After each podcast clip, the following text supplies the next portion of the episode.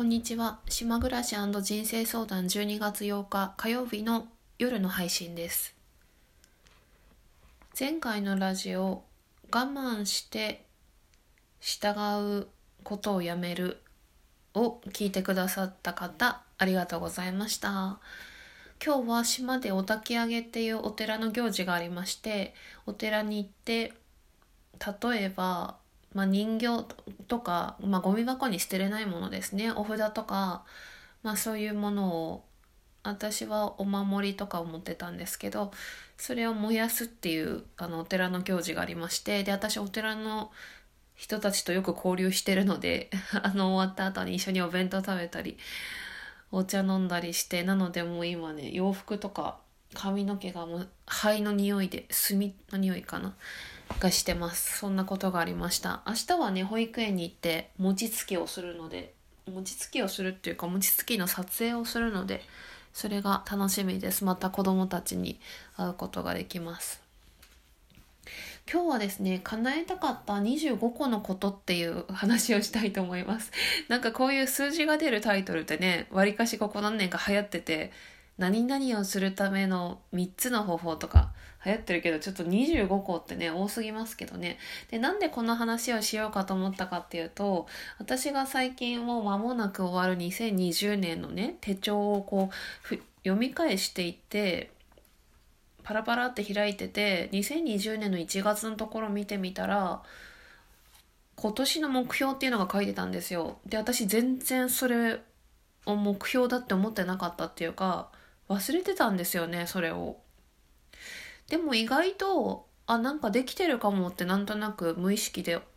やってたのか思ってで何変えたかっていうとね今年の目標が感じたことを行動する練習って書いてたんですよね。まあ普通目標に練習っていう言葉は入れませんけど私の目標はいつもそういうふうにあのハードルが高くないっていうか自分で叶えることができるものにしてるんですよね。それで私はそんなこと書いたのすっかり忘れてたのでなんかうんと日記もねあんまり書いてないんだけどたまに書いててノート何冊か。ここそうだな。まあだいぶ捨てたんですけどここ2年ぐらいのものは保管してたのでどういう気持ちでそのこれを書いたのかなっていう感じ感じたことを行動する練習？のことを聞きた聞きたいっていうか知りたくて自分のねだから1月に書いた日記を読み返してたんですよね。でなんかねそれ見てたらその今年の1月に書いた私が叶えたいこと25個書いててでなんでそれをやったかっていうと私がその時聞いてたラジオのワークみたいなやつで今から15分間で自分が叶えたいことをもう時間の許す限り書き尽くしてくださいっていうのがあったんですよね。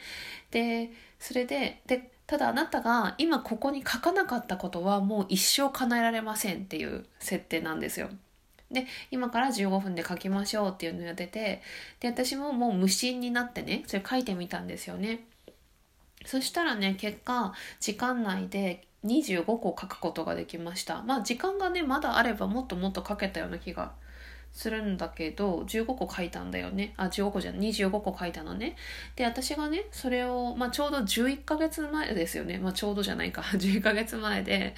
でなんかまあ私はだから今年の1月の日記を読んでて私だいぶ変わったなと思って自分でねなんか思うこととかまあ,、うんとまあ、成長したなって思ったんですよね。たくましくまあ前にたくましくないって話したけど1年前よりはたくましくなってるし1年前よりはいろんなスキルもついてるし考え方とか感じ方もなんか柔軟というかなんだろう自分らしくうん、やれてるなっていう感じがあるんだけどその11ヶ月前の私が何を叶えたかったのかっていうことを読んでて まあおおむねそんなに今と変わってないんだけどまあこれ面白いかなと思ってそのねにえー、11ヶ月前に書いた叶えたいことの紹介を今日はしたいと思います。で、ちょっとね、前提として話をすると、私が去年の10月に、えーと、仙台からこの島に引っ越してきて、で、だからそのこれを書いたのって仕事を始めて3ヶ月半ぐらい経った時だったんですよね。で、その時は今もやっているその島のテレビを作るっていう仕事を今していて、で、動画編集とか撮影とか、えー、とナレーションとか、まあ、そういう仕事を今まで全然やってなかったけどそういう仕事を始めたんですよね。で結構ねでそれにハマってたんですよね自分が。すごいそれが楽しくて作業としてその仕事が楽しくて。だから私はこれをなんかもうずっとやっていきたいみたいなうんと風に思ってたっていうちょっと前提を話しますね。今思ってないんでそれ。思ってなくて今全然違うことしたいと思ってるんで。なんで私がそのだから昨日今日お寺に行ったり明日保育園に行ったりするしてそういう動画とか作るけどそれは何だろうなんか仕事っていうよりもそういう人とのコミュニケーションっていう面においては私がやりたいこととうんそうだなそういうコミュニケーションっていう面においてはこれからもそういうことをしていきたいと思うけどその動画を作ったり映像として残したりとかそういう分野にはそそんなにこだわりがないっていう感じなのでちょっとその前提だけ説明したいと思いました。はい。ちょっとね、あの、個人名が出てきたり、あの、体重の何キロとかが出てきたりするのがあるので、ちょっとそこは匿名っていうか、ピーってして、あの、紹介したいと思います。では、いきますね。何分ぐらいかかるかな？じゃあ、1番から25番まで読みますので、聞いてください。叶えたいこと。1、ネガティブなことを頭にずっと残す思考の癖をやめて、いつもご機嫌リラックスでいる。2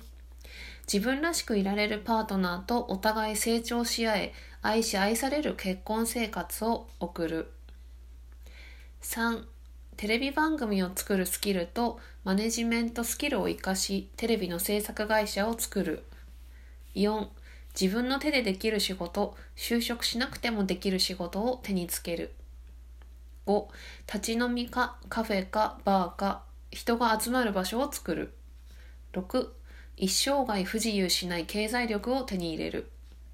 7生理痛がなく健康な体を持つ。8私の周りの人好きな人たちがご機嫌で幸せでいる。9思い立った時沖縄や仙台に行ける経済力を持つ。10家族に依存も執着もせず期待もせず良い関係を保つ。11畑で野菜を作る。12砂浴をする。13〇〇さんと沖縄か直島か海外旅行に行く。14パートナーと旅行に行く。15服を全部天然素材にする。16一生涯人間関係に悩まない職場を持つ。17何にも依存せず自立した自由な心を持つ。18ジンを作り周りの人にも喜んでもらえて自分も楽しいカルチャーを作る。19僕らの時代のような定談番組を作る。20綺麗な肌を保つ。21二の腕が痩せてノースリーブを切る。22体重が丸々キロぐらいに痩せてキープする。お腹周りを痩せる。23戦争のない社会。24バンドをやって歌う。25満足できる心を持つ。以上。以上です。それで私がねまあちょっと正直これ読んでてあこれないわと思ったのが 最初に出てきたからテレビ番組を作る会社とかそういうのはちょっと全然今持ってなくて。でなんかあの分野にさ分けられるなと思ったんですよねこの願い事って。例えば心のことあり方とかパートナーのこととか仕事のこととか。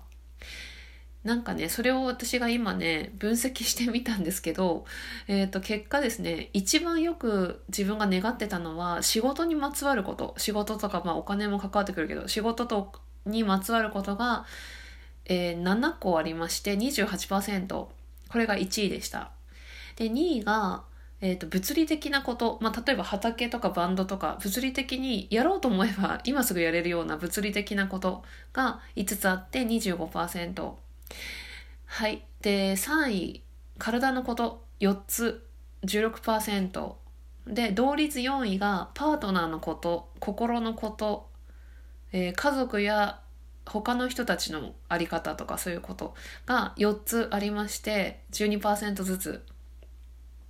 で私はわりかし心の状態をいつもこうなんていうのかなこう私がいつも平和な心でリラックスしてとかねそういうの望んでるんだけどあんまりそれ出てこそんなに出てこないなと思ったんだけどなんか思ったんだけどさ心のことってそんな25個も書けないよねっていう。最後に言った満足できる心を持つ。もうこれだけでも十分だしなんて。だからあんまり出てこなかったのかな。だから仕事のこととかうんっていうのが多いのかななんて思いました。なんか自分で振り返ってみてて面白かった。